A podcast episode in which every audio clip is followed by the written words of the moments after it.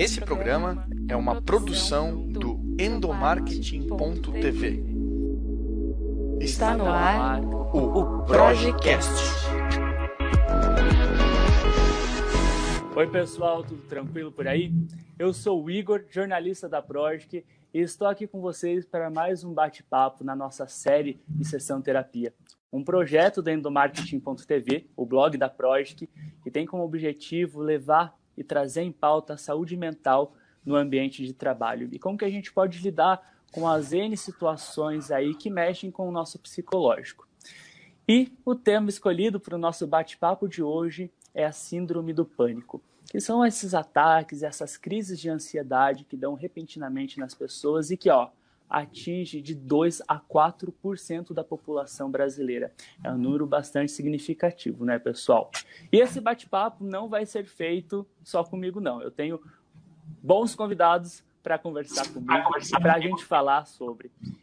Eles, eu vou apresentar agora eles para vocês. O primeiro deles é o Henrique de Moraes, ele é sócio fundador da agência digital We. Ele também é responsável pela produção do podcast Calma que fala sobre assuntos da vida, da carreira, sobre ansiedades, etc. Então, seja muito bem-vindo, Henrique. Valeu, Igor. Obrigado pelo convite, cara. É um prazer estar aqui. Outro meu convidado é o Leandro Bronze. Ele é músico, artista de Niterói e que eu tenho certeza que vai agregar muito nesse bate-papo, porque ele vai trazer um pouquinho aí de relatos, de experiências, de vivência com a síndrome do pânico. Então seja muito bem-vindo e obrigado também aí, Leandro, por bater esse papo aí conosco. Olá, obrigado pelo convite. Espero contribuir com a conversa aí de vocês. E também participa da conversa Patrícia Lenini. Ela é psicóloga com especialização em neurolinguística, tem 20 anos aí de mercado e faz parte do time Zero Barreiras, nosso parceiro aqui nas produções de conteúdos do endomarketing.tv. O Zero Barreiras é uma plataforma de atendimento é, psicológico online. Então, seja muito bem-vinda, Patrícia. Obrigada, Igor, pelo convite. Eu espero poder contribuir aqui com a conversa. Com certeza. Bem, pessoal, queria começar esse bate-papo contando como foi que eu cheguei até o Henrique e até o Leandro. Porque, como eu comentei na apresentação do, do Henrique, ele tem um podcast chamado Calma. E por algum motivo, esse podcast apareceu no meu radar e eu acabei ouvindo um ou dois episódios ali, há um bom tempo atrás. E aí, quando eu estava pesquisando, quando surgiu a proposta da gente fazer esse projeto da sessão terapia é, sobre algumas doenças e algumas situações em relação à saúde mental, eu vi que o Calma estava com um episódio especificamente falando sobre a, a síndrome do pânico. E aí o Henrique e o Leandro relatavam um pouquinho sobre suas experiências, suas histórias é, com essas crises de ansiedade. Queria então que você comentasse com a gente sobre a sua relação com a ansiedade, a ponto de levar você a, a produzir um episódio do seu podcast específico para falar sobre o tema. Vamos nessa. Bom, primeiro é engraçado estar na posição diferente aqui, né? Eu estou acostumado a falar, entrevistar as pessoas. Primeira Acho que eu tive é a primeira vez que eu estou no, no, do outro lado, né? Mas, é, bom, o que aconteceu é, foi que eu, no ano passado, não, esse ano ainda, no início do ano, eu tive uma crise de ansiedade e, assim, foi a primeira vez que eu tive na minha vida. Eu, inclusive, é, achava que isso era besteira, que isso era uma coisa que as pessoas. Tipo, é, era exagero das pessoas, enfim. E eu, de fato, eu comecei a ficar muito nervoso, eu estava em casa e eu não sabia o que estava acontecendo. Eu tentei meditar, que era uma. Na época eu estava tentando implementar essa rotina na minha vida. E aí não deu certo, eu comecei, eu deitei, fiquei tentando pensar na vida, acabou que eu saí para dar uma volta de bicicleta e foi o que é, fez assim a, a, essa, esse nível de ansiedade baixar um pouco, né? E aí eu comecei a escrever, eu tenho um hábito de escrever coisas quando que eu, que eu, que eu queria há pouco tempo, na verdade, mas de escrever um pouco e botar as coisas para fora. Eu comecei a escrever, escrevi um texto, entendi o que estava acontecendo e beleza, passou. E aí agora, é, algumas, alguns um mês atrás, eu não sei quanto tempo tem exatamente, é, eu tive uma outra crise e que foi um pouquinho diferente eu estava no café da manhã, na verdade, com minha família, né, eu, minha esposa e minha filha. A gente toma café todo dia juntos. E é, eu estava falando com ela, perguntando se eu podia fazer uma troca com ela, alguma coisa da rotina da nossa filha, né? Ah, você tem como levar ela no, na creche hoje, alguma coisa nesse sentido. E ela assim, ah, mas por que você, você quer mudar? Pô, a rotina já está estabelecida, tem minhas coisas para fazer, não sei o que lá. E eu comecei a chorar. Comecei a chorar loucamente, assim, não sabia o que estava acontecendo, não estava entendendo que eu estava chorando. E, enfim, ela falou, não, desculpa, a gente pode trocar, se foi isso, né? Eu falei, não, cara, tô me sentindo muito mal, não sei o que tá acontecendo, não sei o que, eu tava, eu já, eu já vinha sentindo isso, né? Mas ainda não tinha chegado num ponto disso, é, acho que externalizar, né? E, e eu comecei a pensar, comecei, comecei a tentar fazer uma engenharia reversa ali para entender o que, que tinha acontecido. E eu percebi que tinham muitas mudanças acontecendo na minha vida que separadamente talvez eu tivesse capacidade de lidar com elas tranquilamente, mas elas somadas é, eu acho que causaram esse pico de ansiedade. Então, eu, a minha filha nasceu, ela tem um ano e pouquinho, né, agora, então isso já é uma mudança muito grande. Só que ela nasceu veio pandemia. Então, assim, a gente, o suporte que normalmente você teria da sua família, por exemplo, de ter gente mais perto, ajudando tudo mais, a gente não teve, a gente teve que ficar isolado, eu, minha esposa e a, nossa filha. Então, assim, para a gente era uma coisa nova, enfim, é, isso tudo já, já é suficiente, para quem tem filho sabe que é, é suficiente para causar uma ansiedade muito grande. Depois veio o Covid, né? Então, assim, que mudou um pouco a minha relação com o trabalho também, a minha relação com a minha esposa, porque a gente ficou ali trancado dentro de casa, com uma filha e tudo mais.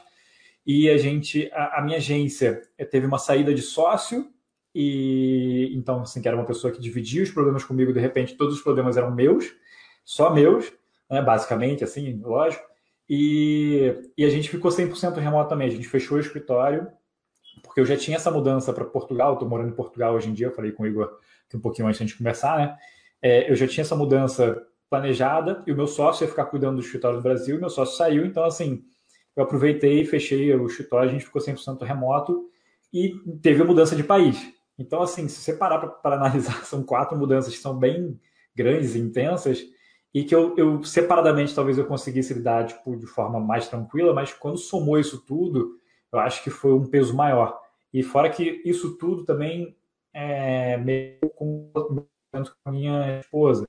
Então ainda tinha isso, a gente estava num momento difícil e eu comecei a conversar com algumas pessoas. Comecei a falar, ah, cara, aconteceu isso, comecei a chorar no café da manhã, lá e tal. E, e e as pessoas falam assim, caralho, eu passei pela mesma coisa. Desculpa, eu falei palavrão, pode falar palavrão? Pode, pode sim. é, eles falam assim, cara, passei pela mesma coisa. E aí eu falei com uma segunda pessoa, passei pela mesma coisa. Tipo, e, e, relatando o choro, inclusive, sabe? Tipo, não é só, tipo, ah, passei pela mesma coisa, tive uma crise. Assim, cara, eu comecei a chorar na frente da minha esposa, não sei o que, tudo mais. E eu falei, cara, por que, que as pessoas não estão falando sobre isso? Por que, que eles não falaram comigo? Sabe, por que, que não dividiram isso comigo? Porque eu não me sentiria tão esquisito se essas pessoas tivessem falado. E aí o, o, foi isso que motivou, no, então, né, depois de essa longa explicação, foi isso que motivou a gravação do episódio. Aí eu chamei dois amigos meus, né, o, o Hugo, que não está aqui hoje, e o Leandro, que são pessoas que, que eu sei que já é, tiveram que lidar com isso de uma forma muito mais intensa do que eu, eu diria e para dividir um pouco e a gente tentar fazer exatamente isso que você falou, assim, já que isso não é estranho, não é uma coisa super é, fora do, do, do, padrão e que você não precisa se sentir mal, né? Que você, na verdade, trocar com pessoas. E uma coisa que eu fiz, inclusive, que é importante falar depois da gravação e que já, eu já vinha postergando, né? E, e aí, é, enfim, enrolando para começar, foi fazer terapia. Então, comecei a terapia, estou um mês e pouco, estou adorando minha minha terapeuta nunca mais vai sair da minha vida, tadinha. vai ter que me ouvir para sempre agora. E, e, que também tem me ajudado muito, tem ajudado meu relacionamento, minha esposa e todos as, lidar com todos esses problemas. Está muito início ainda, tadinha, ainda tem que ouvir muito para, de fato, alguma coisa ser solucionada, mas é um trabalho que eu sei que também é para sempre. Né? Bacana, e eu acho que esse encontro que nós estamos tendo aqui, ele, ele é muito importante não para a gente tentar levar uma solução para alguém que está nos acompanhando ou então para trazer respostas prontas para um tipo de problema, porque cada pessoa é uma pessoa, cada situação é uma situação. Mas o que a gente pôde acompanhar durante esse período aí doido que ninguém esperava viver, que foi o período de pandemia, que foi quando a gente lançou essa primeira temporada da, da, dessa nossa série de reportagens sobre a, sobre a sessão terapia, foi que a gente recebeu muito feedback de, poxa, caramba, eu estou vivendo isso, ou eu estou vivendo muito parecido com isso, que bom ver que eu não estou sozinho nessa, ou que bom saber que não é uma coisa que acontece só comigo e eu fui o escolhido. Não, gente, é, pelo contrário, eu acho que a gente está vivendo num mundo onde a gente escolhe expor só aquilo que é bacana, só aquilo que é legal, só aquilo que dá status e que a gente acaba se escondendo por trás de muitas outras coisas que ninguém nunca vai saber se não a gente falar. Então esse é um espaço para realmente é, a gente compartilhar um pouquinho das nossas experiências para que conforte alguém que esteja do outro lado.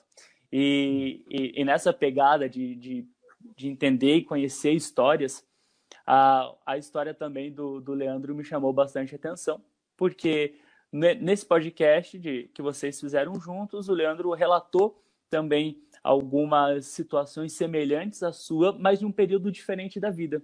O que mostra que, que a crise de ansiedade, que a síndrome do pânico não escolhe um perfil certo de pessoa para atingir, digamos assim. Então, Leandro, você pode contar um pouquinho para a gente da sua história, como que você aí descobriu que você estava com, com a síndrome do pânico? É algo que te acompanha desde a infância, né? Sim, eu não sei nem é, a data específica quando eu percebi que tinha algum problema e e eu fui achar que era síndrome do pânico. Na verdade, eu sempre senti um desconforto. Na adolescência, na verdade, começou é, é, uma onda de, de, de, situações que eu ficava desconfortável. É, e isso foi aumentando até o ponto de, de eu perder o controle, assim. Isso começava com, vou dar um exemplo, assim, eu, eu falei até no podcast do Henrique, é, ônibus. Eu entrava no ônibus, sentava e eu começava a suar, meu coração começava a bater muito forte e eu descia no ponto seguinte. E eu não entendi, eu era adolescente assim, eu falava, que, que doideira, enfim, vou andando. Aí eu comecei a ir andando para a escola. É, minha escola era longe, assim, eu, uma hora e meia mais ou menos andando, e era o tempo, a minha escola, quando, quando eu tive essa mudança, não tinha chamada. Então eu falei, beleza, então vou estar tranquilo, não preciso assistir aula, assim, sabe? Aí eu ia andando, esperava um tempo é, e voltava andando é, da escola. Eu, eu ia, ficava em frente, assim, e voltava. É, isso durante muito tempo, assim. E como eu não sabia o que estava acontecendo, é, eu acabei me, me, perdendo nesse, nessa rotina, assim, sabe? Aí, toda hora que eu entrar em ônibus já acontecia isso, eu falava, ah, que doideira e você sente um pouco de vergonha, você não sabe muito como agir, sabe? É, aconteceu muito comigo, assim, de falar, cara, que doideira que está acontecendo. Eu não, eu me abria com meus amigos, assim. E eu comecei a ficar cada vez mais introspectivo e me isolar cada vez mais, entendeu? E eu sempre lidei bem com a solidão. Na verdade, a solidão é o meu refúgio, é minha zona de conforto. É, só que eu acabei ficando muito isolado cada vez mais meus amigos me chamavam para sair, eu não ia, inventava desculpa.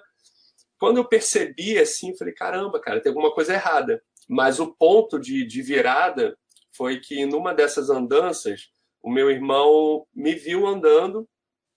Falar que doideira, era para ele estar na escola, alguma coisa assim, né? E depois os amigos lá, tipo, da escola, conversaram com meu irmão. Falaram, cara, seu irmão tá vindo há, sei lá, três meses. Pô, que loucura. E falou com minha mãe. Aí minha mãe ficou chocada, né? Não sabia da situação, que eu falava que ia sair, botava minha mochila e saía de casa. Aí ela começou a me seguir. Assim, eu saía de casa, é... ela via, tipo, às vezes eu nem entrava no ônibus. No final eu nem entrava mais, já ia andando, assim. Eu nem... Eu desisti essa batalha de, de entrar em ônibus. É... Ela começou a me seguir e depois veio me perguntar o que está acontecendo.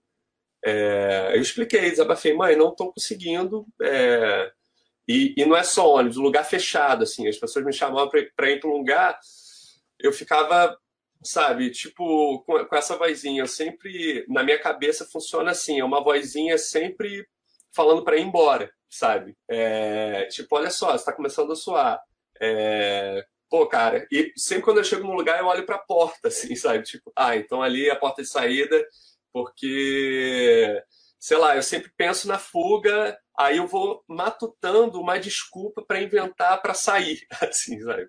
É, só que essa virada foi que eu percebi, minha mãe conversou comigo, eu nunca fiz terapia, é, nunca fui médico, é, isso é até um caso à parte, eu não sei se... É, tem muita gente que precisa né, tomar remédio, alguma coisa, realmente eu não sei. Mas comigo foi assim, quando eu conversei com minha mãe, é, a gente teve um papo muito profundo, eu chorei a beça, falei, mãe, ela falou, Leandro, olha só, o que, que você sente? Aí eu fui desabafando, então, eu sinto isso, falei, enfrenta, Falei, mãe, mas eu sinto vontade, sei lá, de vomitar, de, de desmaiar. Falou, então, tenta fazer com calma, mas experimenta. Você vai vomitar, vomita, não é culpa sua, sabe? Aí eu liguei esse modus operandi de enfrentamento, sabe? O começo é muito difícil, sabe? Você começar assim, você começa a ter uma crise, tipo, você entra no onde não, não, não vou sair. Até você, você enfrentar isso é muito difícil. Mas quando você consegue, nas primeiras vezes, é, são, são traços de vitória que te fortificam, sabe? Aí, tipo, pô, conseguir ir até metade do caminho, caramba, sabe? No dia seguinte você começa a fazer um joguinho com você mesmo de, de conquistar as coisas. Isso vai fortificando sua cabeça, sabe? Hoje em dia, raramente eu tenho uma crise, mas eu tenho lapsos, assim, de, de crise, sabe? É, às vezes eu vou num lugar também, eu começo a sentir, é, aí eu é, sei lá, eu, eu me comporto como se fosse um desafio mesmo. Ah, é? Tá, tá ruim? Tá vontade de sair? É isso aí, vamos lá, sabe? Eu começo a trabalhar isso e, e acabo enfrentando, sabe? É, poucas vezes eu não consigo, sabe? Tem vezes que eu tipo, chego no meu limite, assim, é, mas hoje em dia eu tenho lidado melhor com essa questão. Entendeu? Eu, são várias histórias, mas o, o, um resumo é mais ou menos assim, do começo e como acontece. Como, como, como é só desenvolver, né? Patrícia, Sim. a gente pode ver que nos dois casos são situações muito diferentes, com, com alguns sintomas, não sei se é, o, se é o termo correto a ser usado, parecidos. Queria que você esclarecesse para a gente, do ponto de vista da psicologia, o que, que é essa síndrome do pânico, quais são aí as manifestações da, da síndrome do pânico e o que, que diferencia, por exemplo, a síndrome do pânico de uma ansiedade comum e corriqueira que todo ser humano tem. Afinal de contas, né? Nós somos seres humanos suscetíveis aí a medos e angústias e ansiedade é normal até certo momento, né? Então, o que, que diferencia aí essa, esses dois pontos da balança? Primeiro, eu queria começar dizendo que Freud falava assim, que de perto todo mundo é doente. Então, assim, todo mundo tem problema e não dá em pedra, não dá em árvore, dá em gente, tá? Então, assim, é muito mais normal do que a gente imagina, é, é muito mais usual a ansiedade, principalmente, acontece. Nós somos o país mais ansioso da América Latina e 7% da população brasileira provavelmente tem algum transtorno de ansiedade, que é muita gente. Então, assim, é muito mais comum do que a gente pode imaginar. E, e como é que se. E a ansiedade e o pânico são primos, né? Então, a, a, ansiedade é quando eu tenho. A gente costuma dizer que é a doença do futuro, né? Quando eu estou pensando em alguma coisa, eu estou né, preocupado com algo, e a gente costuma falar que são situações de estresse extremo, de morte, de mudança, né? Mudança dá, traz ansiedade, mudar de país, a gente está mudando as três coisas principais da vida: o que eu faço, com quem eu faço e onde eu faço, que foi o que o Henrique fez. Então, se traz ansiedade, eu mudei as três principais raízes, né, que me fazem é, a identidade, entende? Então, eu estou refazendo um pouco a minha identidade, isso traz ansiedade. Então, Agora, o que, é o pânico? Né? E o pânico é um transtorno de ansiedade aguda. Então, é, eu tenho crises de desespero e medo intenso. E, e, tenho realmente um medo muito grave. Eu acho que algo ruim vai acontecer. E vejo sinais de perigo, às vezes até onde não existe. Né? Então, é, e, e, quais são os sintomas? Né? E são sintomas mesmo, né, Hugo? Quais são os principais sintomas? Então, essa sensação de perigo eminente, como o, Henrique, o Leandro falou também, que ele tinha, né, ele suava, ele transpirava, ele tinha palpitação, então dá isso, dá essa sudorese da palpitação, eu posso desabar em choro, né? Isso também é algo muito legal, né? Se, se, se, não aconteceu nada naquele momento específico, eu soube de, que alguém morreu, é natural, entende? Essa reação do choro. Mas não é isso a notícia que eu estou recebendo, né? Já é um sintoma de que algo não está tá acontecendo, que não está no lugar certo, no fundo é isso. A emoção não está no lugar certo. E a gente tem um sentimento muito grande, por exemplo, é, de indiferença, então, eu começo a ficar indiferente aos outros e me isolar, ficar indiferente. Tenho a hiperventilação ou dificuldade de respirar. Eu posso ter dormência. Tem gente que experimenta, por exemplo, uma parte do corpo ficar dormente, formigamento nos pés, principalmente nas extremidades né, da circulação. Eu tenho calafrios. Eu tenho medo, por exemplo, de perder o meu controle. Inclusive, dizem. É, é, muitos dos livros, né, que o principal medo depois é o medo de ter medo. Então, eu tenho medo de ter medo de novo e ter outra crise de pânico. Então, uhum. acaba virando um looping, né?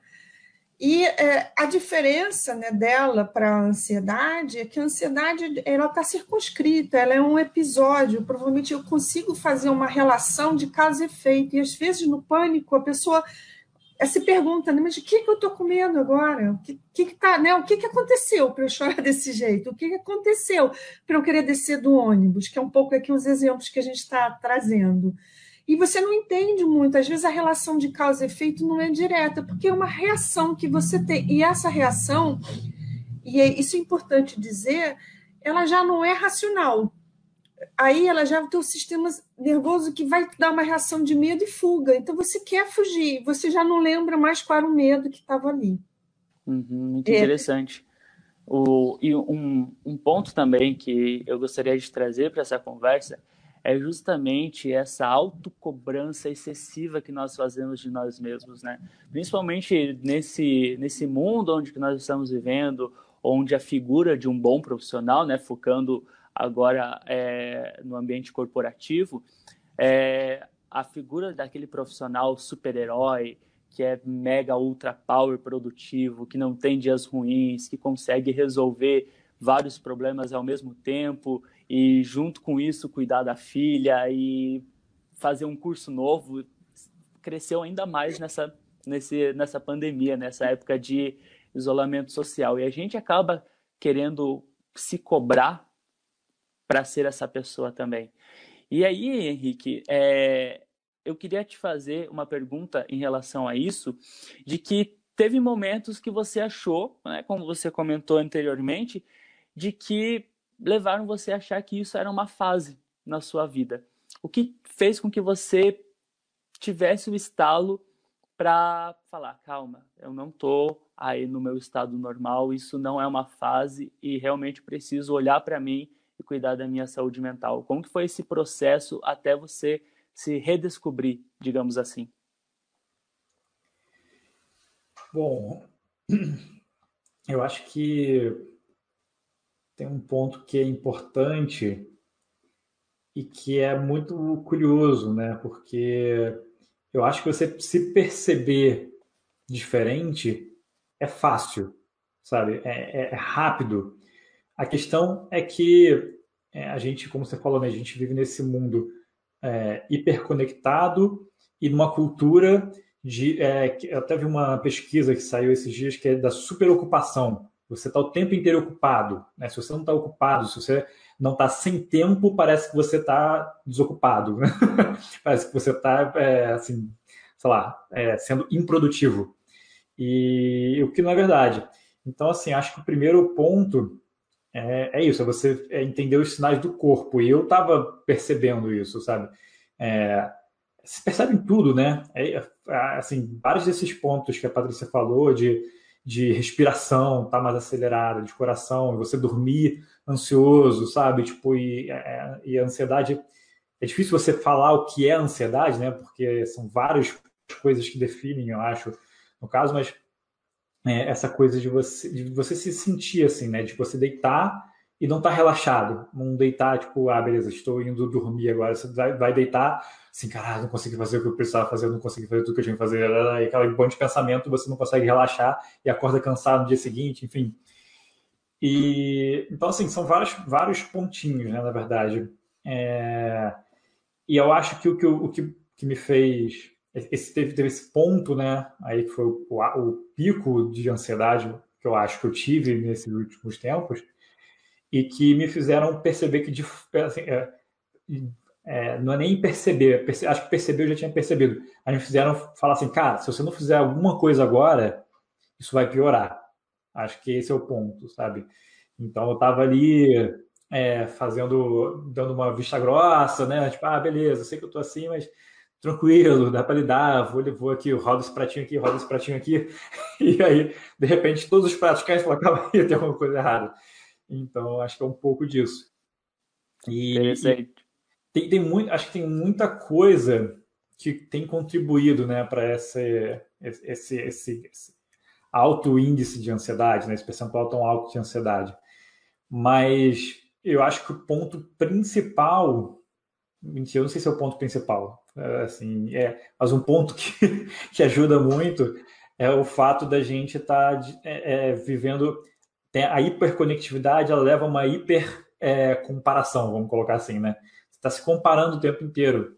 E eu percebo, é, assim, graças a Deus, eu consigo perceber o quanto isso me faz mal e, ten, e tento é, evitar ao máximo, né?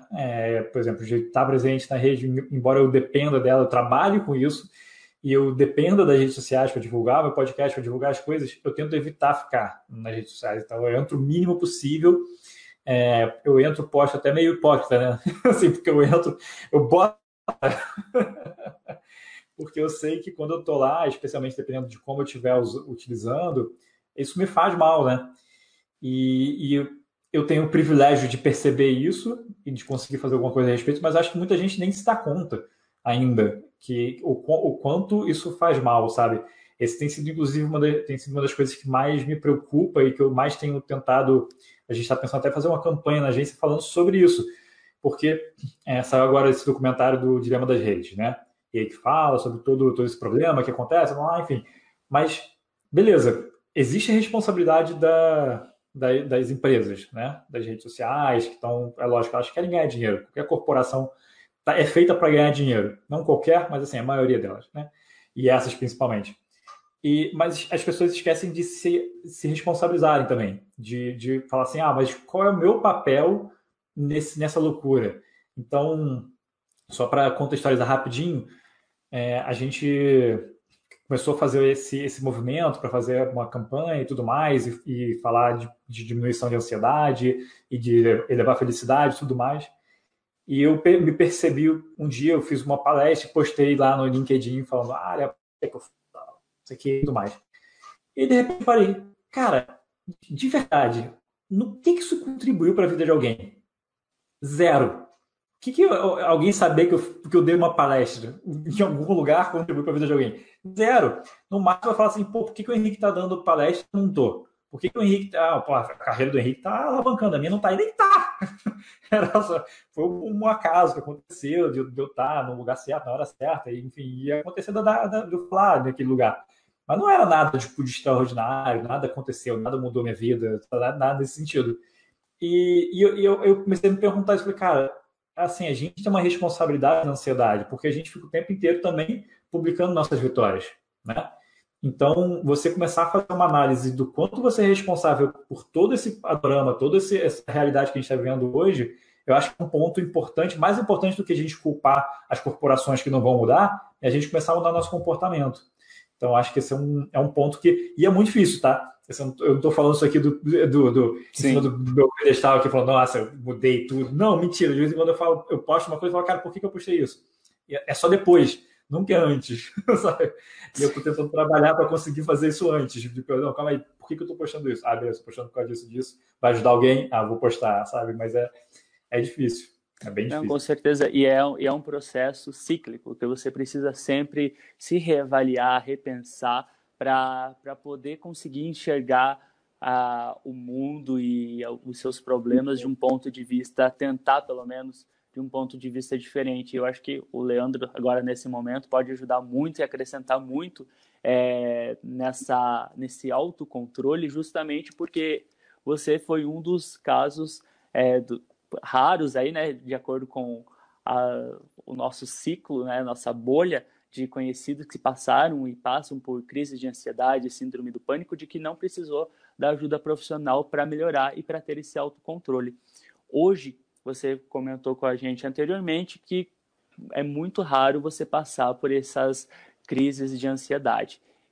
O que, que você faz quando passa ou passou por situações é, para enfrentar realmente esse, esse medo, essa angústia que, que a síndrome do pânico causa? Sim, isso que o Henrique falou é uma coisa que todos nós estamos vivendo, né? A era da internet e a era da, da informação é, desenfreada. Né? Hoje em dia tudo é são timelines que você passa de uma forma automática e é um mecanismo é, que é criado para justamente é, é, te prender ali. É, e para mim é muito conflitante essa parte porque eu sou músico. Então é, o músico precisa dessa todo mundo assim, mas o músico precisa é o palco do músico, né? Você expor sua música, você se divulgar. É, eu tenho uma relação com a internet. É, agora está chegando numa fase bem sadia, assim. É, eu nunca fui daquele de ter que seguir um monte de gente, nunca me importei com views, assim. Eu uso mais a internet, sei lá, o Instagram, que todo mundo tem, mais como um diário da minha vida. Para eu, eu gosto de fotografia, eu trabalho com vídeo e foto também. Então eu, eu gosto de, de olhar, sabe, o meu feed como se fosse um diário mesmo, um diário visual, sabe?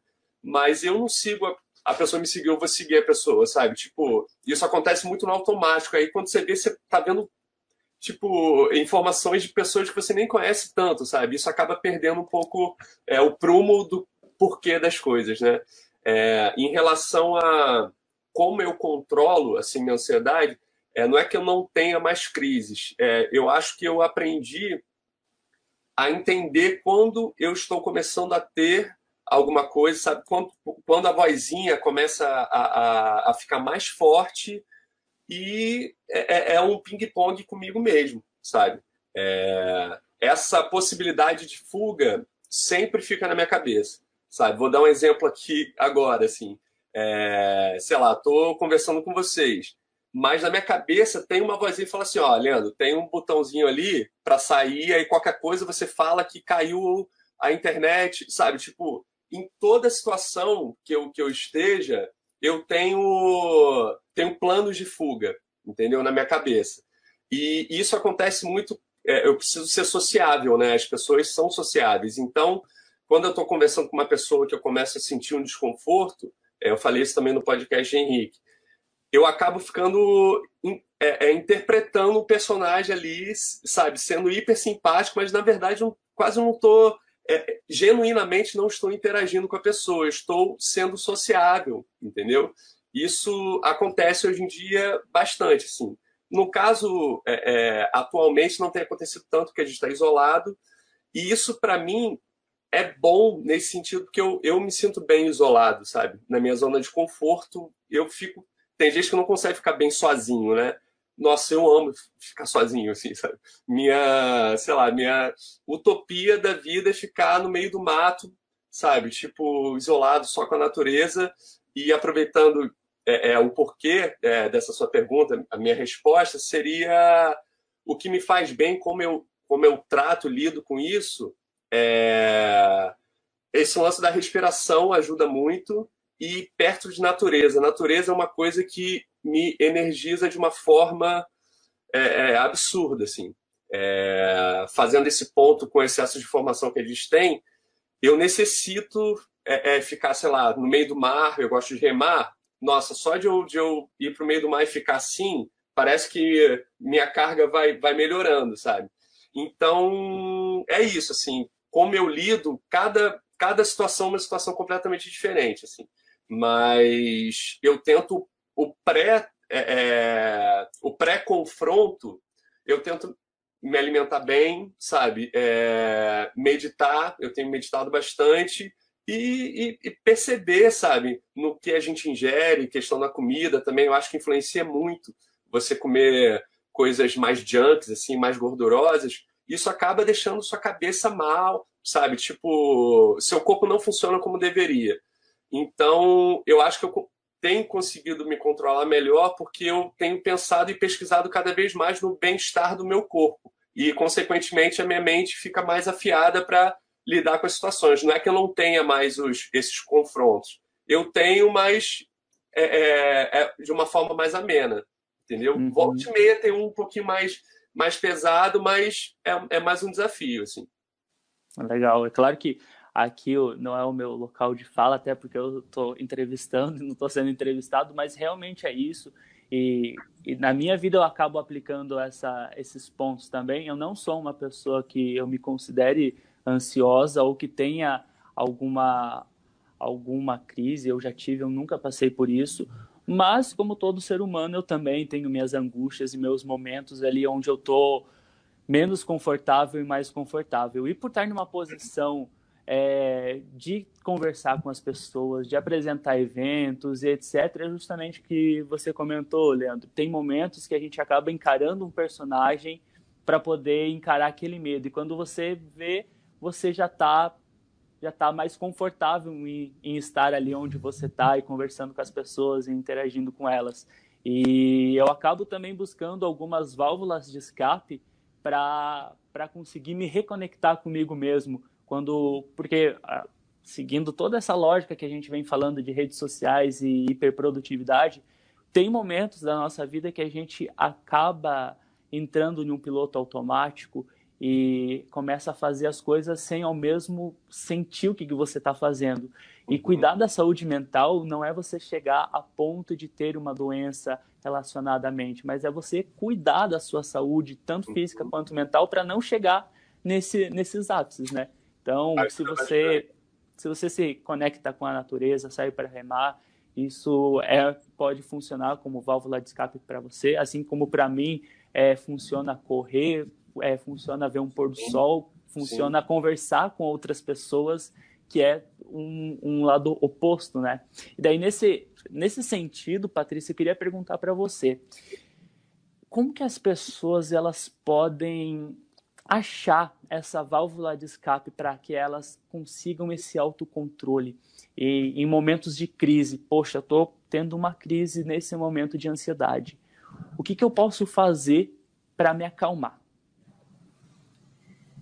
É, como você falou, eu acho que foi a fala do Leandro, o ideal é a gente se perceber até antes da crise, né? Porque é, nenhum casamento termina de uma hora para outra. A gente tem vários sinais amarelos antes de saber que aquilo não está bem. Assim, também é o nosso corpo, ele vai dando, ele vai te dar pequenos sinais amarelos para dizer, olha, tem algo aqui que não está legal. Você não está lidando bem. Geralmente é com uma emoção. E às vezes a gente não dá é ouvido, né? Mas eu acho que é isso, reconectar com o seu sentimento, com a sua emoção. Eu acho que é o principal a gente costuma dizer o medo é uma emoção genuína. Né? Então, o medo é uma emoção muito básica, muito primal, te põe na fuga, e ele é importante. Então, a gente ter ansiedade já é uma, uma emoção que é social, assim, eu tô, eu preciso entregar aquilo é por conta do excesso de produtividade, da demanda crescente da nossa vida. É, eu preciso ser social, o Leandro falou, né? A gente tem uma cobrança de ser simpático, né? Que é uma coisa até. Né? Tem, porque eu não posso ser do jeito que eu sou, se eu sou mais tímido, se eu falo menos, por que, que eu não posso estar dessa forma, que é a forma que eu sou? Então, a gente se reconectar com as nossas emoções, de fato, como eu sou, para começar, primeiro, me aceitando, né? E aí sim, ao me aceitar, eu entender quais são os meus gatilhos, a gente chama de gatilho, né? Ou seja, o que é aquilo que me deixa, que me deflagra uma ansiedade? ah, é um prazo, ah, é um estresse, ah, uma cobrança. E eu lidar com esse gatilho, conversar com esse gatilho, que foi uma coisa super legal. O Leandro falou da voz, né? A gente chama isso, né, na psicologia cognitivo-comportamental, de pensamento automático. Eu não quero, mas eu, vou, eu já pensei, já veio na minha cabeça. Então não adianta fingir que eu não pensei aquilo. Ah, você não vai conseguir, ah, não vai dar certo. Olha, quando você for falar no podcast, você vai gaguejar.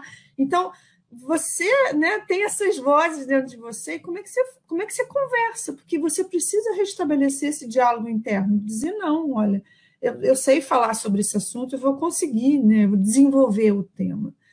E aí é muito importante o que, que você gosta de fazer, né, Hugo? Tem é, a minha sócia, que você conheceu, a Cristiane, ela adora cozinhar, então ela está mais cansada, foi um dia mais puxado, teve mais cobrança, vou para a cozinha. Eu já não sou de cozinhar, mas eu adoro é, caminhar. Então, para mim, físico funciona bem para né, liberar o meu estresse. Como eu vi que o Henrique, ele vai, é, anotei até aqui, que ele vai dar a sua volta de bicicleta. O Henrique vai dar a volta de bicicleta, né? Então, e a atividade física, ela ajuda muito a rebalancear, a sair a tensão do estresse, esse acúmulo né, de exigência que nós fazemos numa sociedade que só posta o que está certo. Ninguém posta, ó, tô mal, tive uma crise de ansiedade hoje. Alguém pode me ajudar? Eu, eu não vejo post. Então a gente entrou também numa sociedade do consumo do perfeito. E o perfeito, ele nasceu, abriu o olho e morreu. Né? Ninguém é. Então, e, mas a gente continua nessa cobrança de selo. Então, acho que é diminuir um pouco né, essa cobrança que é feita também, né, por você mesmo, para você, mesmo que possa vir de outra pessoa, mas começa muito por você e se reconectar com as suas emoções. Legal. E existe muito tabu ainda em torno é, desse, desses problemas é, em relação à saúde mental. E parte deles, a maioria, eu diria, é pela falta de conhecimento, que acaba afetando o relacionamento nosso com as outras pessoas. E, e como, que, como que as pessoas vão entender o que eu estou passando, sendo que elas não conhecem sobre isso?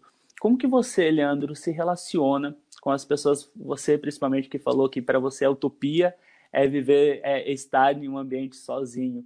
Como, como é esse relacionamento com as pessoas? Como que as pessoas enxergam esses momentos aí durante a sua vida, quando você teve, por exemplo, uma crise de, de ansiedade, uma crise de pânico? Como, como foi a recepção das pessoas em relação a, a isso na sua vida, a sua interação com as outras e, e de que forma com que você lida com esse assunto com os terceiros? Uhum. É muito difícil você demonstrar vulnerabilidade. É, eu acho que para qualquer um, você chega, oi, tudo bom? Eu estou tendo uma crise de pânico, sabe? Isso não existe, não passa pela sua cabeça você se abrir, principalmente com, com pessoas que você não conhece tanto. É, na verdade, as pessoas que lidam, entre aspas, com, com. As pessoas não lidam com a minha. com o meu pânico, porque eu tento armar de uma maneira de não transparecer que eu estou tendo, entendeu? Um ataque de pânico vamos supor, é, eu sou meio conhecido assim, ah, Leandro é maluco, Leandro gosta de andar mesmo, sabe? E isso é uma zona de conforto para mim, porque eu realmente gosto de andar, mas tipo, sei lá, três horas da manhã eu tô na casa de, de um amigo, assim, é, a gente vai dormir é, e eu cismo assim, cara, eu preciso para casa. Mas como é que eu vou falar para meus amigos que eu preciso ir para casa? Eu invento uma desculpa e vou para casa três horas da manhã, entendeu? Só que as pessoas não pensam assim, ah, ele está tendo uma crise de pânico. É... eu, antes de, de, de colocar para fora que eu vou embora, eu invento uma história bem amarradinha de, cara, eu esqueci que eu tenho pô, é um compromisso lá, tem que entregar, mas você não pode entregar amanhã, não, cara, quatro horas, pô, quatro horas da manhã tinha que ter entregado, então eu sou muito convincente, entendeu? E aí quando eu consigo fugir é, é, que eu dou aquele respiro. Mas ao mesmo tempo, quando eu perco essas batalhas, é, essa, esse nível, sabe, de confiança comigo mesmo cai, entendeu? Por isso que hoje em dia é, muito tempo que eu não tenho uma crise forte assim de sair de um lugar importante, sabe? Eu falei também no podcast Henrique a, o, o, a última crise que eu tive foi em relação a tocar, foi uns três anos atrás, que eu estava no auditório é, com vários artistas, até com, com certo nome, e era um programa ao vivo. Então, é, eu era o terceiro, assim, tipo, programa ao vivo, a pessoa lá tocava, dava uma entrevista. Era um auditório, assim. Aí, beleza, eu cheguei lá, começou a me dar uma crise. Eu falei, cara, programa ao vivo não tem como, né? Primeiro começou a tocar. Eu fui no banheiro, joguei água na cara, olhei no espelho, falando, calma, tá tudo bem, você vai tocar e vai embora. Ok. Voltei, sentei no, no auditório. Só que tem uma hora que eu não consegui. Eu já estava assim, cara, você vai desmaiar. Aí seu cérebro começa a, a, jogar várias coisas que nem são verdade, mas você acredita. Assim, olha só, você está pagando mico, cara. Olha só, tá todo mundo te olhando. Nem tá, é, é sabe, é coisa da cabeça. Voltei no banheiro falei assim, ó, não tem como, vou embora. Mas aí já fico pensando, vou inventar desculpa, não, vai embora. Aí nesse dia eu apertei o, o botão do, do elevador olhei no espelho e me senti muito mal, assim, me senti um lixo. Tipo, falei, cara, olha só o que você está fazendo, cara. Você está fugindo, sabe, de uma apresentação ao vivo que já te apresentaram, o que, que, que, as pessoas vão falar? Aí eu falei, então beleza, então você enfrenta, essa foi, foi bem forte, assim. Eu voltei, é, consegui me apresentar, só que eu não lembro de nada, assim. É, foi foi um, um, branco na minha cabeça. É, e é isso, assim, é, você perguntou como as pessoas lidam com, com os meus ataques, ela, elas não lidam porque ela, elas não sabem. Nem meus amigos, assim. É, eu, nunca, eu nunca conversei com meus amigos. Eu me abri agora que Henrique é, sabia que eu já tinha tido alguns casos, mas eu nunca me abri. Assim, falou, você pode, pode falar aí que eu relembrei várias coisas da minha vida. Falar, ah, que loucura, né? Até hoje eu tenho, mas não é uma coisa que eu converso. E é a primeira vez que eu estou com um especialista aqui é, falando sobre isso. Henrique acabou me levando, me trazendo para esse mundo assim de desabafo. Mas eu, eu até gostei, assim, quando você começa a falar sobre isso, você se entender é sempre muito bom, né? O porquê das coisas. Eu queria até é, é fazer uma pergunta para a doutora, para a Patrícia, que eu geralmente, antes de ter uma, uma crise, eu começo a bocejar. Eu não sei se isso é o meu gatilho de. Eu começo a bocejar, falei, Ih, lá vem, lá vem uma crisinha. Eu já começo a. Isso é normal, bocejos, formigamento eu já senti já é, bastante vezes. Assim. Teve um que eu, meu corpo praticamente todo ficou dormente e embolou minha língua, de eu não conseguir falar. Assim. É, tava com os meus pais. Também falei no podcast Henrique. Estou fazendo muita propaganda no podcast Henrique. Mas esse bocejo é uma coisa normal? É, ou tem ligação? É uma coisa, sei lá, um gatilho meu pessoal, assim? Você sabe me dizer? Sim, ô Leandro, é assim, cada, cada pessoa desenvolve é, a sua forma. Então, por exemplo, é, de reagir e de se perceber num pré. É, eu já tive pessoas que eu conheci que o que começava a sentir, às vezes era um suor, aquele suor que escorre do lado, do, e podia estar no inverno, mas começava a escorrer um suor do lado do rosto. Você dizer, de onde a pessoa está suando? Mas olha como a nossa mente é impressionante, né? Como ela atua no nosso corpo. Então, sim, pode acontecer sim, pode acontecer que no seu caso específico, né, você boceja. Eu já vi várias reações pré-crise diferentes, ou pré-ansiedade, entende? E o bocejo é, é, uma forma que a gente tem de puxar também mais ar, né? Porque ao bocejar, eu estou fazendo uma respiração profunda, então pode ser também já uma reação do seu próprio organismo tentando controlar a tua ansiedade. E você está sentindo ansiedade em relação a alguma coisa, não está conversando, não está dando atenção ao teu sentimento, e o teu organismo já está ali tentando te acalmar. Então, o bocejo, para mim, entra muito nessa, nessa reação quase já de amparo, né? Porque o nosso organismo nos ampara. E só para falar o que eu acho que é muito importante, já que isso aqui é público, né? Mesmo que você não faça nada, uma crise de ansiedade, ela já está bem estudada, ela dura no máximo 80 minutos. Eu só queria dizer isso, porque acho que isso pode ser interessante para as pessoas saberem. Então, ela passa, ou seja, o organismo, quando vê que você não correu, que você não fugiu, que ele fez aquela descarga adrenérgica no teu corpo e você não usou aquilo tudo, ele vai, em algum momento, começar a, a desativar esses gatilhos todos. Uhum. Por ele mesmo, sem você pensar, se ela vai passar. Mas imagina, 80 minutos é uma hora e vinte. A pessoa fica em desconforto, uma hora e vinte é muito tempo. Então, o que a gente vai ensinando justamente na terapia né, cognitivo-comportamental é você entender isso, entende os seus sinais. e começa a conversar com eles cada vez mais cedo, porque você usou uma palavra muito correta e até te dar parabéns, Oleandro, para o enfrentamento. Não adianta eu querer fugir, é como se eu, eu senti já o um negócio. É que nem né, entra aquela mulher bonita na sala.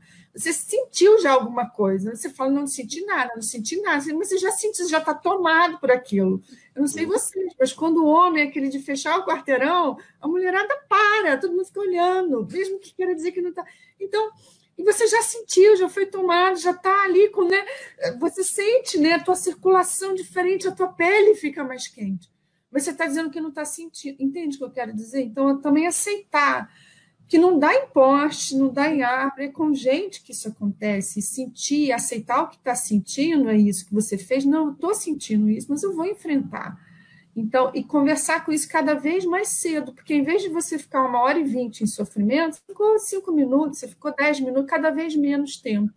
E esse, esse enfrentamento que você se referiu, é, realmente, eu acho que foi o ponto de virada de eu me entender e começar a, a, a lidar melhor com, com a questão. Porque quando você começa a enfrentar, é muito difícil, assim, sabe? As primeiras vezes. É, é. Mas você começa a colecionar vitórias que fortificam é, a próxima batalha, entendeu? Como se fosse você colocar parte de armadura e você, ah, beleza vai ter mais uma, mas vamos uhum. nessa. Eu já passei por três. Então, é... só que é muito difícil para quem não sabe o que está sentindo.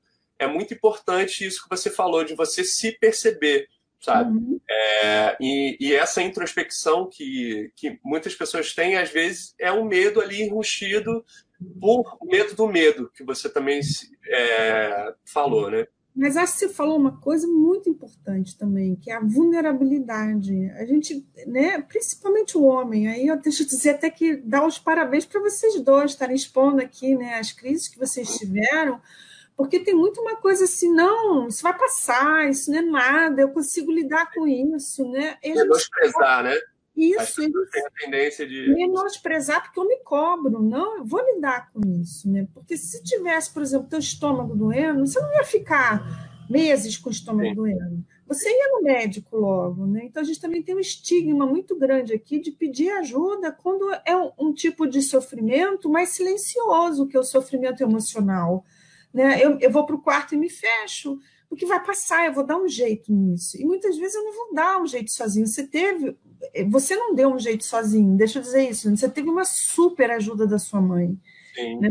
Ela foi a tua terapeuta, né? Então, ou, ou alguém me apoia para que eu supere, ou, ou geralmente eu preciso uma ajuda profissional. E, e, e, se, e, gente, eu queria chamar a atenção para isso que acho que é importante eu falar. Se eu, não, é, se eu não tratar da ansiedade, ela vai virar uma crise de pânico. Se eu não tratar do pânico, ele pode virar uma fobia. Entende? Quanto antes eu tratar, menos grave vai ficar a situação. É, é tipo isso, eu estou com uma dor no estômago. Se eu não tratar, pode virar uma gastrite. Se eu não tratar, pode virar uma úlcera. E a mesma coisa com o sofrimento emocional. A gente, às vezes, né, despreza um pouco a intensidade ou também o dano que isso pode causar. E sem contar isso, você podia ter curtido uma apresentação no palco, mas você tem um branco dessa, dessa, dessa passagem, né? Você usou o seu enfrentamento, mas não, não tem esse registro, que foi um registro de vitória, né? De você conseguir não, se apresentar. Essa, essa virada de ponto que é importante, foi exatamente o que você falou é, quando você percebe que está perdendo momentos da sua vida, que você fala, cara, calma aí, sabe? Tem alguma uhum. coisa errada que eu preciso ver. Realmente, é, eu passei dois anos muito, muito difíceis porque eu não me abria e ficava isolado e fugindo das coisas. Quando eu percebi que eu é, meus amigos pararam de me chamar de sair porque eu quase não ia, sabe? Você começa a entender que você está perdendo a sua vida. E isso uhum. dá um significado muito bom para a vida. Assim. Hoje em dia eu me considero uma pessoa extremamente feliz. Claro que eu tenho meus momentos, mas é, pelo que eu passei, hoje em dia, cara, eu consigo sentar numa mesa com meus amigos, consigo, sabe, fazer, entrar em avião, entrar em ônibus, sabe? Eu sei que são pequenas coisas, mas quem passou por um trauma assim, é, é, sei lá, eu acho que hoje minha cabeça é muito tranquila, muito uhum. pelas coisas que eu passei que, que eu superei, né, talvez. É, eu diria que o bacana da vida é ser uma vida cheia de experiências. E eu diria, venham elas quais sejam, sejam de que cor, né? Porque vão ter as coloridas, mas vão ter as cinzas, as pretas.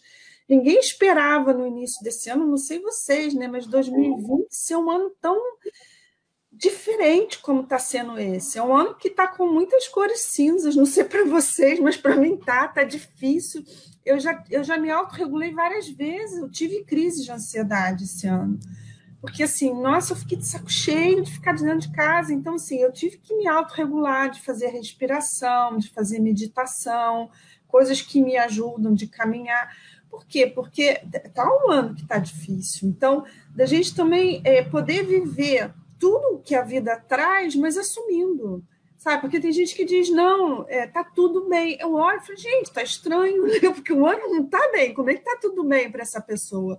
Então a gente entra numa negação e uma necessidade né, de estar no cartão de visita dizendo que tá tudo bem, tá tudo ótimo. Ou seja, porque eu sou psicólogo, mas também dá comigo, eu sou gente, né? Então eu assumo, olha, também não foi tudo bem comigo.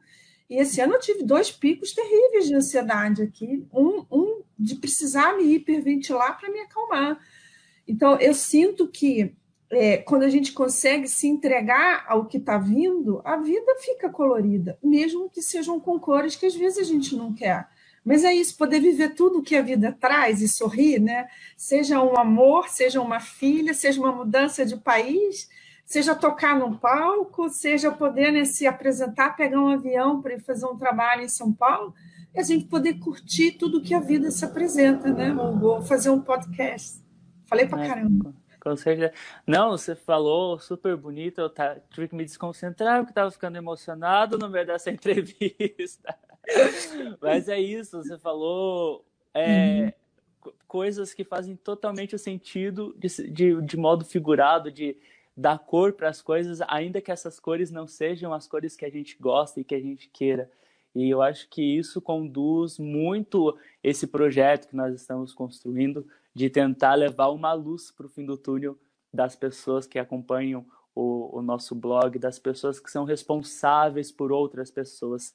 E caminhando para o final desse nosso bate-papo, eu queria mudar um pouquinho.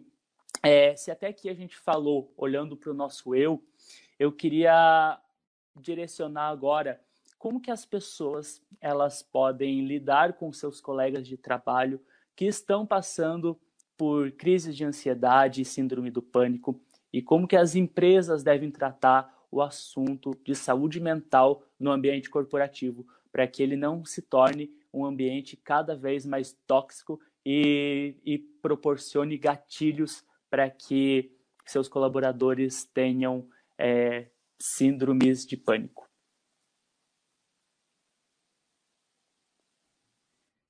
Bom, vou, vou, vou falar assim do, meu ponto de vista, né?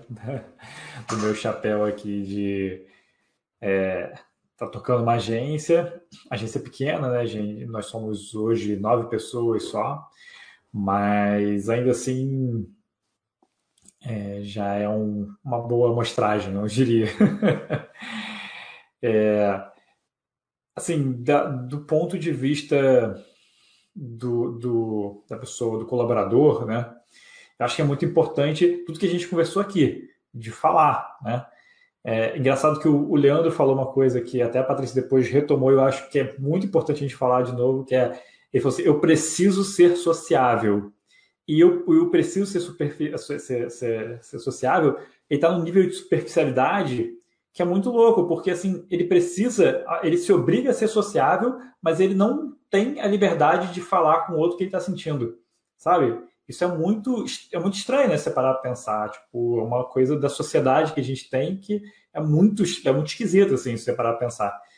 E, e eu sinto muito isso é, das pessoas que trabalham comigo, que algumas têm facilidade de falar e outras nem tanto.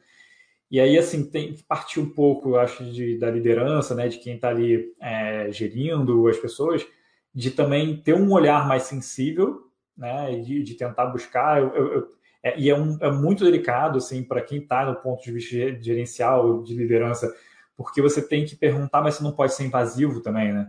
Você não pode é, passar de uma, de uma barreira. Porque você não sabe se a pessoa vai se sentir confortável também, né? Tem, tem um pouco disso. É, é a mesma coisa que o Leandro encontrar com uma pessoa que ele precisa ser sociável e a pessoa fala, mas você tá com uma cara meio estranha. ele vai se cara, calma aí, tá invadindo minha privacidade aqui, né? Então, é, eu, eu, eu tento assim é, enxergar. A gente tem uma, algumas rotinas lá na agência de conversas para falar sobre a vida, de não, não, ficar só focado no trabalho. Então, toda segunda-feira, por exemplo, a gente começa a semana, todo mundo falando como é que foi o fim de semana, o que, que fez. E só de ter essa conversa eu já consigo perceber um pouco quem de repente está mais estressado, quem está passando por alguma dificuldade. E eu, eu tento puxar essas pessoas e falar: ah, tá tudo bem, tá tudo certo, você precisa de, de um tempo, tá precisando de um dia off. Então a gente lá na agência a gente trabalha por produtividade, não por não tem é, é, horário fixo, né? Então eu falo, cara, você quer, tá precisando de um dia, está precisando de, de, algumas horas, está precisando tirar alguma, algum tempo off, como é que tá? Aí, geralmente, nessa hora a pessoa fala, ah, não, realmente, fim de semana foi mais difícil, é, e, mas, mas assim, tá tranquilo, prefiro, é, tem gente que fala, prefiro trabalhar hoje para deixar isso um pouco de lado, dependendo de como estiver, eu falo, não, não faz isso, vai lidar com o que você estiver passando, porque assim, é, é muito fácil também para gente é, enterrar os nossos sentimentos, né? E não, não lidar. Existe um momento de fazer isso. Aí eu, quer dizer, eu acho que existe para mim, de vez em quando existe, de vez em quando eu tenho que deixar um pouco de lado. Deixar de lado é, é trabalhar um pouco melhor aquilo na cabeça, né? Para depois ter mais maturidade para lidar com aquilo de, de uma maneira, enfim, mais, mais sensata, eu diria. Mas é, tem um momento que você vai ter que lidar, então assim, é difícil, né? E eu não posso falar para a pessoa o que ela tem que fazer, então só tento ter essa sensibilidade. E eu acho que do ponto de vista de que, do colaborador é isso, tentar ficar mais à vontade para se abrir, para falar, olha, cara, estou passando por um momento difícil, porque eu acho muito, assim, eu não sei, né, tá, não posso falar por todo mundo, mas eu acho muito difícil que se alguém chegar para uma pessoa e falar assim, olha, estou passando por um momento muito difícil, sei lá, tem como ficar aqui uns dois dias off para tentar resolver isso, que a pessoa não vai ter empatia para lidar, sabe? Tipo, aí, se, se a pessoa não tiver, vai embora. vai embora, vai procurar um outro gestor, um outro líder, sabe? Tipo, vai procurar um outro emprego, porque não, não faz muito sentido você ficar ali, né? Então acho que é um pouco é um pouco disso. E não falou, necessariamente de, de a gente precisa de, é ter uma resposta sempre. Às vezes a pessoa que procura a gente, ela só quer desabafar, ela só quer ter ali um, uma válvula de escape para poder conversar com o outro. E você nem necessariamente, como, como uma, uma pessoa que, que não entende sobre o assunto, que é leiga sobre o assunto, você não precisa trazer respostas ou trazer soluções. Até, às vezes, se você se preocupar em, em levar soluções para a pessoa, ela vai acabar ficando ainda mais ansiosa, ainda mais preocupada com, com o quadro dela. Me corrija se eu estiver uhum. errado, Patrícia.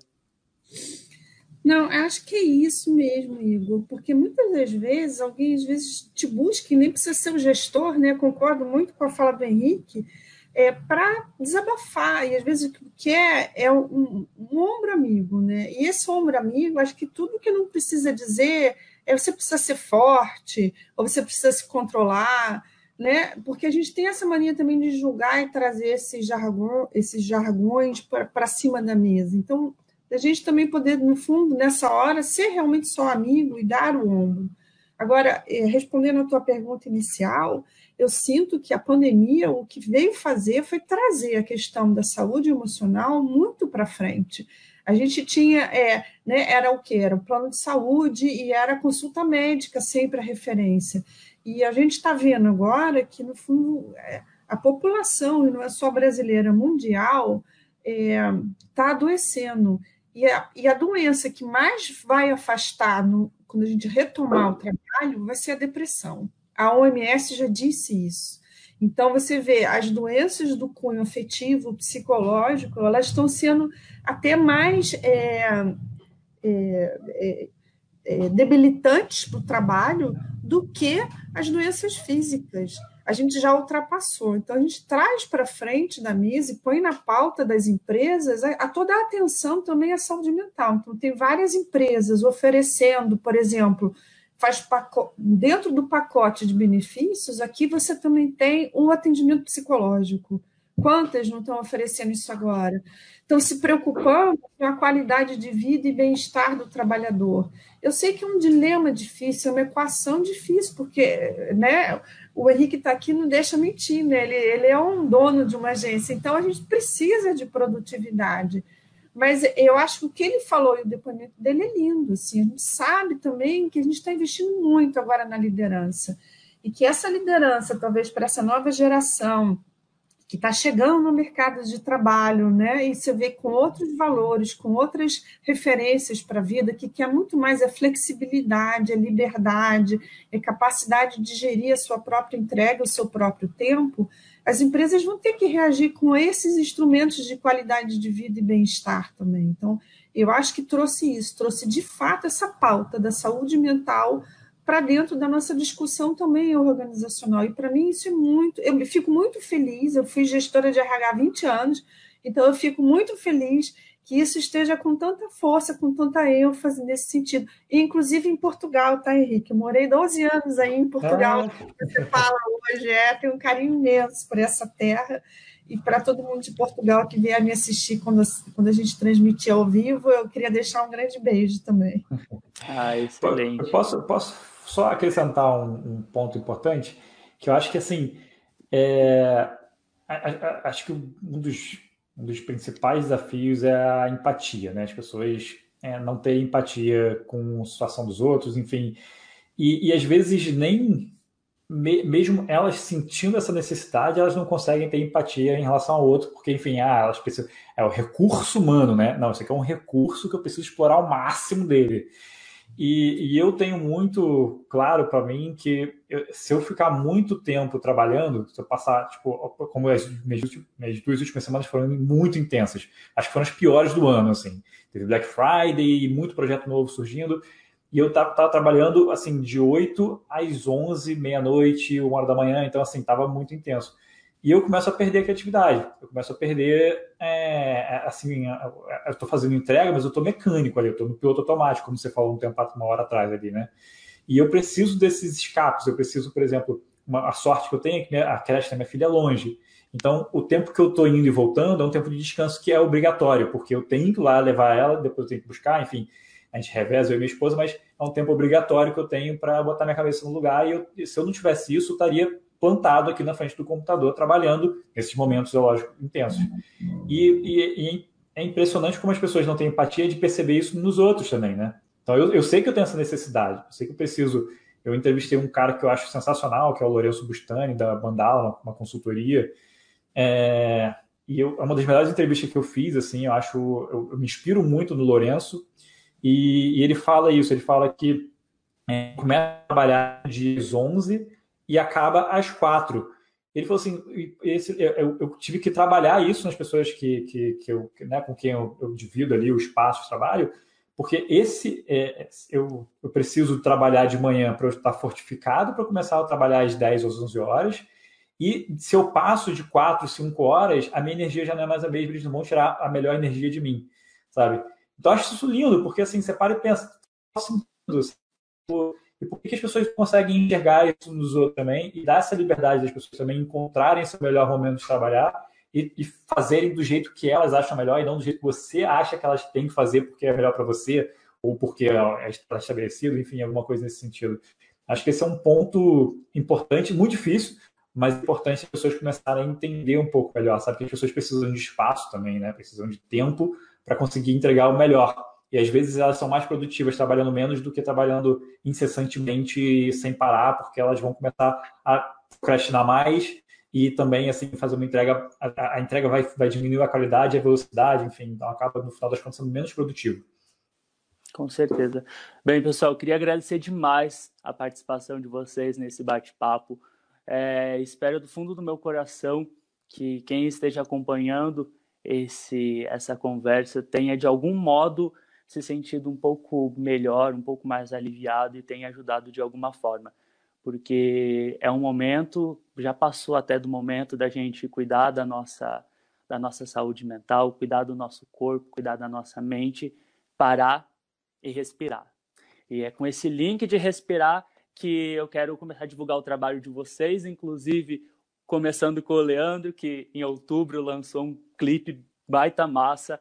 É, que quando eu estava pesquisando sobre a vida de vocês, eu encontrei esse clipe com uma mensagem final, foi feito durante a pandemia, e uma mensagem final muito bonita. Não sei se foi o propósito para respirar e se acalmar, se foi relacionado à mente, mas a mim atingiu é, como isso, talvez por estar um pouco mais sensibilizado com a pauta, afinal de contas, estou aí acompanhando muitas histórias e em relação à saúde mental e etc. Mas eu achei muito bonita a mensagem de que é um momento que a gente precisa de fato parar para respirar e, e, entender o que está acontecendo por aí e com, com a gente mesmo. Então, Leandro, muito obrigado pela sua participação. Quem quiser trocar uma ideia com você ou acompanhar aí o seu trabalho na música, como que as pessoas fazem para chegar até você. Sim, que bom que você se identificou. É, e justamente era a intenção de, de, passar um pouco de acalento nesse momento tão turbulento. É, a música fala exatamente sobre isso, para você respirar, se acalmar, porque só de você prestar atenção na sua respiração, você já consegue emitir para o corpo um sinal de tranquilidade. Então a música fala justamente sobre isso. E para as pessoas que quiserem ouvir, eu, é, eu tenho um Instagram chamado bronze.music, né? instagram.com.br bronze.music. Lá tem tudo, tudo certinho, tem um clipe, o link. Queria agradecer imensamente a você também, Igor, a Patrícia, é, pela oportunidade e principalmente Henrique, que sempre me coloca nessas, nessas conversas é, maravilhosas e é, é, um momento de eu ressignificar muita coisa que eu tenho dentro de mim. Então, queria agradecer a todos vocês e desejar um ótimo feriado e final de semana aí para vocês. Show de bola. Queria agradecer também aí ao, ao Henrique, que a gente tanto falou aí durante o bate-papo sobre o podcast, que fez com que eles viessem participar desse nosso projeto. E realmente é, é, um podcast que eu acompanhei antes mesmo de, de chegar até a pauta da, da Síndrome do Pânico, que foi um episódio em específico que, que a gente tratou durante essa nossa conversa aqui. Então, o espaço também fica aberto para você, Henrique, contar um pouquinho aí sobre o seu podcast. E se quiser também, faz um jabá aí da agência Wiki, o espaço é todo seu. ah, vamos lá. É, o podcast se chama Calma, tá em todas as, as, as, ferramentas de streaming, né? E vocês podem encontrar também é, no site da agência, tem todas as transcrições dos episódios, notas, livros que as pessoas citaram, enfim, tudo isso. Então, é, o i, né? W-E-E.digital barra calma, ou seja, W-E-E.digital barra calma. É, os bate-papos são super diversos, assim. Eu brinco que a pauta é não ter muita pauta, então, assim, a gente, eu já abordei todos os tipos de assuntos diferentes lá no podcast, mas sempre tentando trazer um pouco o lado humano da, de pessoas que têm trajetórias interessantes. Então, que acho que é o que falta. Eu, eu vejo muita entrevista em podcasts que eu vejo muito falando de trabalho, trabalho, trabalho, e eu tento puxar um pouco mais do lado humano, tipo, ah, o que, que você fez, quais são as suas, suas paixões, como você ajudou. Então, é um pouco da, da minha curiosidade e, e, é o que eu acho que, que um pouco de, do que falta, né? É, a, quem quiser me seguir também nas redes sociais é Henrique de Moraes, em todas elas. Eu escrevo, tento postar todos os dias, não consigo sempre, porque né, tem semanas como essa aqui, isso é uma loucura. Eu falo sobre tudo também, assim, não falo sobre trabalho, só falo sobre ansiedade, sobre felicidade, sobre as maluquices que eu estou ponderando, enfim, qualquer coisa, então pode me seguir nas redes sociais também. E só antes de, assim, é, eu vou fazer um jabá do Leandro, na verdade, né? Porque, assim, você falou da, do clipe, e, cara, o Leandro é uma das pessoas mais talentosas que eu conheço, eu sou amigo dele, eu sou suspeito a falar, é lógico, mas é, eu passei minha vida inteira tocando com ele e, cara, ele é um dos caras mais incríveis que eu já conheci. Então, procurem o trabalho do Leandro, o, que é Bronze, vocês podem procurar no Spotify.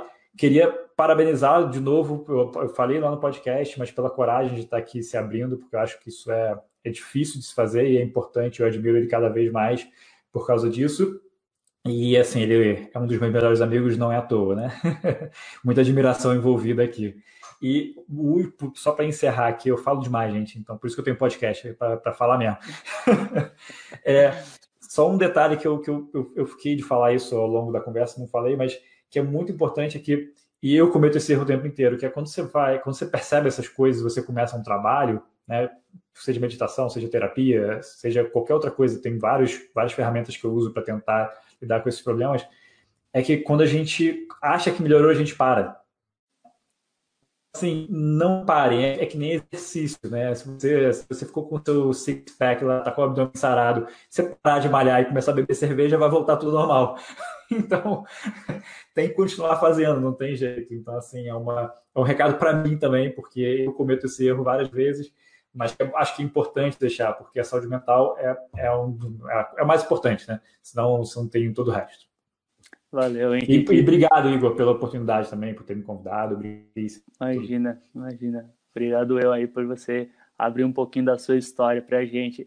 E também, não menos importante, agradecer a Patrícia e, e também falar sobre Zero Barreiras, que é essa plataforma é, online de consulta com psicólogas. O espaço fica aberto também para você falar um pouquinho do Zero Barreiras. Patrícia. Eu queria, é, antes de falar das Zero Barreiras, agradecer muito o depoimento do Henrique e do Leandro. Eu acho que assim é, é, foi muito bonito ver é, vocês trazendo as experiências pessoais e o quanto que isso não dá autorização das pessoas poderem falar sobre isso. E falar talvez seja o primeiro passo para pedir ajuda. E se tiver difícil, você não conseguir, você não tiver alguém que possa realmente te ajudar, pede ajuda profissional. Então, e aí eu falo da Zero Barreiras, né? A Zero Barreiras é uma plataforma de psicologia online. Ela existe antes da pandemia, a gente nem sonhava com pandemia, então ela já existe há quatro anos. E a nossa proposta é democratizar o atendimento da psicologia através do recurso da tecnologia. Então, a gente é, hoje né, tem consultas a preços é, bastante cômodos para quem não tem um recurso financeiro muito grande poder ter acesso à psicologia. Então, nosso sonho é democratizar realmente a saúde mental. É, o site é o zerobarreiras.com.br, mas se você buscar nas redes, tanto no Instagram como no Face, também é Zero Barreiras. Então, eu queria super agradecer, obrigada pelo convite, Igor, adorei ouvir vocês. E queria dizer que a gente tem, acho pelo menos umas 20 a 40 terapeutas, está nesse intervalo, não sei de cabeça, cognitivo-comportamentais, e que eu acho que é uma estratégia muito assertiva para quem está sofrendo com ansiedade ou com pânico. É, e a terapia, ela pode ser por um tempo, mas eu concordo muito com o que o Henrique falou, né? A estratégia de enfrentamento, ela vai ser para sempre, né? Porque, assim, eu vou encontrar recursos na terapia para lidar com isso, mas para, no fundo, manter uma vida mais saudável, mais equilibrada e mais feliz. Igor, parabéns pelo trabalho, tá? Também queria dar parabéns para você, por você estar tá trazendo essa temática também, está trazendo justamente esse, esse, esse momento né, da gente poder estar tá falando sobre a saúde, sobre o que não é tão tangível, mas é talvez mais importante, né, que é a nossa emoção. É isso mesmo. Então, e você que está aí do outro lado, muito obrigado pela companhia também. Você pode continuar acompanhando essa série Sessão Terapia, que é em quatro capítulos. Então, hoje nós falamos aí sobre a síndrome do pânico e ansiedade, mas tem outros três episódios que você pode acompanhar, na qual a gente fala sobre outros pontos e outras doenças relacionadas à saúde mental. E tem também a primeira temporada da, da sessão terapia, que a gente falou de medos e angústias durante a quarentena e isolamento social.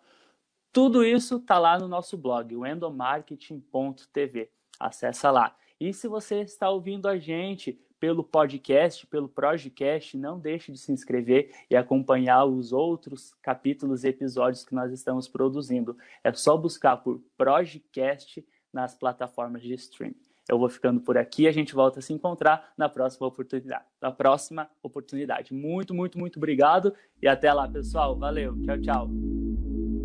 Você ouviu o Projecast.